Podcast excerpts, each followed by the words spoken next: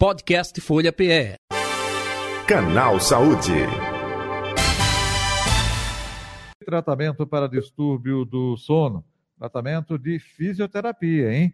Que está sendo usado em pacientes com distúrbios do sono, como é o caso da apneia do sono, que pode até matar uma pessoa, um indivíduo, com paradas respiratórias enquanto a pessoa dorme. Para falar, esclarecer sobre o assunto, nós estamos com Thaís Neves, fisioterapeuta, conversando com a gente, participando do nosso canal Saúde de hoje. Espero contribuir com o seu canal Saúde, tirando uhum. dúvidas, esclarecendo alguns detalhes sobre os distúrbios respiratórios do sono. Perfeito. É, distúrbios respiratórios do sono, né? É justamente é, neste é, é item que vocês trabalham com essa fisioterapia, não é? É, é, como melhorar a respiração, cuidados com essa respiração, é, é, justamente nesse aspecto. É isso, Thaís?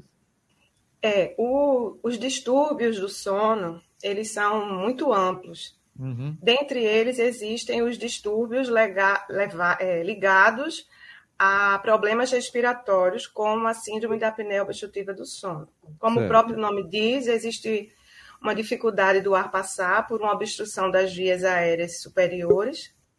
E o tratamento ele envolve diversos profissionais, não só o fisioterapeuta. O tratamento de sucesso ele geralmente é atingido com uma equipe multiprofissional. E aí eu vim, vim hoje aqui para esclarecer um pouco sobre o papel do fisioterapeuta diante dessa, desse distúrbio. Perfeito. Então, foi diagnosticado, é, vou falar apneia do sono, tá? Mas é distúrbio do sono como contexto ah, isso. É, geral, né? É, é, então, foi é, é, identificado. Opa, constatou. E agora, para trazer uma melhoria, uma qualidade de vida, não é? É, você até citou aí é, uma equipe multidisciplinar, não é? não é somente o fisioterapeuta. O fisioterapeuta entra dentro desse contexto para trazer essa é, é, qualidade de vida, essa melhoria no tratamento. É isso, né? É, exato. Nós temos uma atuação como profissionais do sono já há um tempo, porque a fisioterapia ela evoluiu muito no no ramo da fisioterapia respiratória, como toda a população sabe, né? Teve, infelizmente, a necessidade de provar do seu conhecimento, tanto em unidade de terapia intensiva quanto no pós-Covid. Então, a especialidade de fisioterapia respiratória, ela tem competências do qual habilita esse profissional a poder estar dentro dessa equipe que trata os distúrbios do sono, como a apneia do sono. Então, a apneia do sono, como eu já falei, né, esse quadro de obstrução do fluxo aéreo, ele vai ter diversos, diversas possibilidades de tratamento, como o odontólogo, que pode trabalhar com é, o quadro de obstrução associado a avanço de mandíbula, algumas órteses que vão, que vão estar com um resultado específico para melhorar essa via aérea, o fluxo de ar por essa via aérea. Nutricionistas, em relação à orientação do sobrepeso, o psicólogo, porque muitos distúrbios comportamentais estão associados ao prejuízo na qualidade do sono, diversos profissionais, fonoaudiólogo. O fisioterapeuta, ele trabalha com alguns pilares para melhorar essa qualidade do sono, tirar essa, esses sintomas da privação do sono, que é, diga-se para todos, um distúrbio muito prevalente e subdiagnosticado muitas pessoas vivem com redução de energia no seu dia a dia, com redução do desempenho no trabalho, redução do desempenho cognitivo, aumento do risco de comorbidades por conta de um prejuízo no sono não diagnosticado. E o fisioterapeuta, ele vai trabalhar, como eu já falei, em alguns pilares para poder melhorar essa qualidade de vida relacionada ao importante pilar que é o sono. Uhum. Então, o sono, ele, como eu falei, essa obstrução, o tratamento dito padrão ouro é o uso de um dispositivo chamado CPAP, que muita gente já conhece. Ele tem venda, inclusive, até na internet, Mercado Livre. Uhum. Mas o uso do dispositivo, ele depende de um assessoramento técnico, porque a gente precisa escolher níveis de pressões adequadas, precisa escolher uma interface adequada. A adesão ao tratamento ela é extremamente difícil. A adesão a curto prazo e principalmente a adesão a longo prazo. Então, vários estudos vêm mostrando diversas é, possibilidades de melhorar essa adesão. E o fisioterapeuta, essa assistência fisioterapêutica, titulando e ajustando é, dia a dia, mês a mês, ano a ano, faz com que essa adesão ela aumente. Uhum. Em relação não só ao CEPAP, nós temos outros pilares de atuação que envolvem o exercício físico, envolvem recursos terapêuticos para ganho de performance da musculatura respiratória, uhum. envolve é, consultoria de ergonomia para ajuste de postura durante o sono, que isso também é muito importante. Então, existem é, atuações diversas que profissionais que se especializam para atuar nessa área, uhum. eles têm muito a oferecer para o cidadão, para o paciente que tem um distúrbio do sono. Perfeito. Thaís, eu vou pegar justamente Vou pegar justamente, é, é, é, daí onde você falou, né, desculpe interrompê-la, é, é, é, justamente neste é, tipo de exercício que é, passado, claro, fora o CEPAP que você falou, que é essa maquininha, mas isso é feito através de sessões, a pessoa pode aprender a fazer esse tipo de exercício nessas sessões e, consequentemente, depois fazer em casa.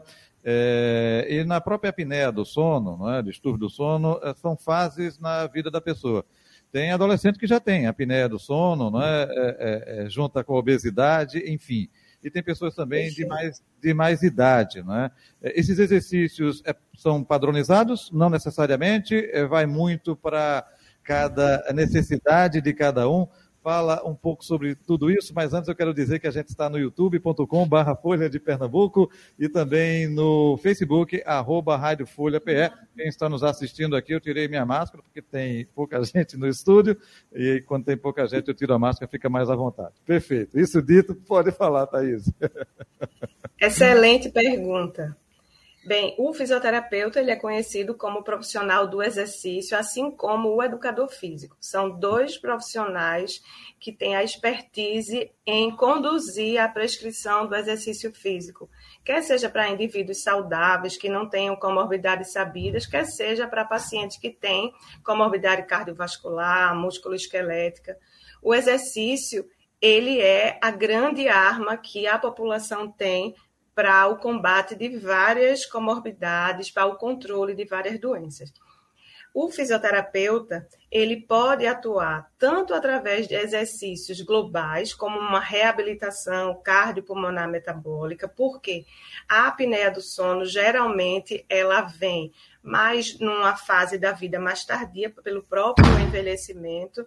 Essa apneia do sono, ela é muito prevalente em pessoas com distúrbios respiratórios crônicos, como o DPOC, como os pacientes com cardiopatias. Então, não é um paciente que ele pode, ele tem condições de ir a uma academia ou ir a um parque e se exercitar, porque ele tem uma vida extremamente limitada, uma baixa tolerância ao esforço, então ele precisa mudar, é, tornar esse corpo possível de ser treinado. Então, ele precisa de um ambiente com controle, com supervisão, com, monitora com monitoramento contínuo, para poder essa transição entre o paciente com baixa, com baixa tolerância ao esforço, com risco de fazer uma prática de exercício não supervisionada, ele passe a ser uma condição de independência desse, desse, dessa mudança de estilo de vida. Então, existe a possibilidade do, um primeiro momento, o fisioterapeuta trabalhar com essa reabilitação cardiopulmonar metabólica e, posteriormente, ele ir para um educador físico, um personal, uma academia, e ele virar uma pessoa independente porque ele conseguiu fazer algumas adaptações no seu estilo de vida que tornou ele menos dependente, menos intolerante ao esforço, capaz de executar uma prescrição é, é, menos supervisionada, subsuper, subsupervisionada.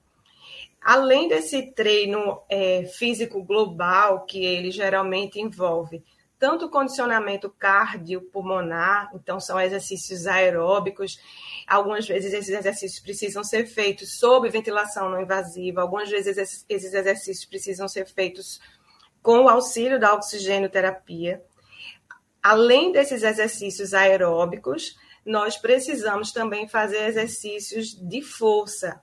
Esses exercícios de força que auxiliam no desempenho físico desse indivíduo, ele também precisa de uma prescrição adequada pelos riscos e comorbidades desses pacientes. Além desses exercícios físicos gerais, nós também temos atuação direta na via aérea através de treinamento da musculatura respiratória. Esse treinamento da musculatura respiratória e de ganho de volumes pulmonares, ele pode tornar essa via aérea menos resistente ao fluxo aéreo e, consequentemente, uma maior independência e uma maior qualidade de sono. E isso nos quadros de uma apneia leve. No entanto, os quadros de apneia moderada, grave, aí todo esse programa de treino físico ele precisa ser associado ao uso noturno do CPAP. E aí esse uso noturno do CPAP ele vai garantir condições é, psíquicas e físicas dele adaptar a sua vida a um novo estilo. Entendi. Acho que respondi a você. Com certeza. E, no tocante é, é, a questão da idade também, né, quando eu disse, olha, tem adolescente que já tem a apneia do sono é, é constatada. É, a pessoa Isso. de mais idade é, é, diferenciado por conta dessa diferença de idade ou não necessariamente? É diferenciado. Existem, na população mais jovem, Uhum. Geralmente, o distúrbio é mecânico, existem estruturas que dificultam a passagem do ar. Então, uhum. existem alterações de via aérea como comuns, adenoides, alguns desvios de septo, algumas estruturas anatômicas que elas não permitem um fluxo tranquilo do ar. Uhum. E aí nós temos a possibilidade de uma especialidade médica, que são os otorrinos, que aí eles fazem uma avaliação adequada de fazer essa condução do caso. E no idoso, a gente vê muito a condição do sobrepeso, das síndromes metabólicas e também o envelhecimento com redução desse, com perda de massa muscular uhum. e aumento de tecido gorduroso. Então isso faz com que essa estrutura da via aérea ela ceda mais e diminua a, a sua patência, a sua possibilidade de um fluxo tranquilo durante a noite. Uhum. E isso varia com a posição do indivíduo. Então, tem indivíduos que, ele, que eles predominantemente fazem a apneia com a barriga para cima. Entendi. Então, existem algumas orientações, algumas adaptações de, de utensílios de travesseiros, coxins, que podem fazer com que esse indivíduo ele não durma de barriga para cima. E, aí, uhum. e às vezes isso favorece uma melhora substancial do quadro. Eu já ouvi, até, eu já, desculpe interromper, eu já ouvi até é, comentários de que quando é, determinada pessoa tem a ingesta alcoólica, né, bebe, é, e acontece isso. Quando não bebe, opa, não tem é, nenhuma percepção de quem está com ele ali, o companheiro ou a companheira, né? É, tem esse é. fator também, né? Só um exemplo, né? Tem sim, Jota. Porque o álcool, ele faz uma redução do tônus muscular. Muitas vezes há uma queda da língua, em algumas posições e isso faz com que o fluxo de ar ele seja limitado. E aí a ventilação diminui, a oxigenação do sangue diminui, e aí essa oscilação dos níveis de oxigênio no sangue é um fator pró-inflamatório. Uhum. Então, para as doenças que já têm uma fisiopatologia de inflamação, como diabetes, as cardiopatias, as pneumopatias crônicas, é um fator que ele é um acentuador do quadro esse uhum. processo inflamatório acentuado pela hipoxemia intermitente durante o sono. Thaís Neves, outro detalhe também, é, eu digo isso por experiência própria, tá? É, é, é por conta da comunicação, a gente é, faz fono e até tem a questão é, do diafragma para respirar, é? às vezes narração esportiva que requer mais Jota, você tem que aprender a respirar, a respiração tem que vir, olha, até aqui embaixo, né? e, e, às vezes a população respira só, é, é, vamos falar aqui popularmente, é, do tórax para cima, do peito para cima. Né?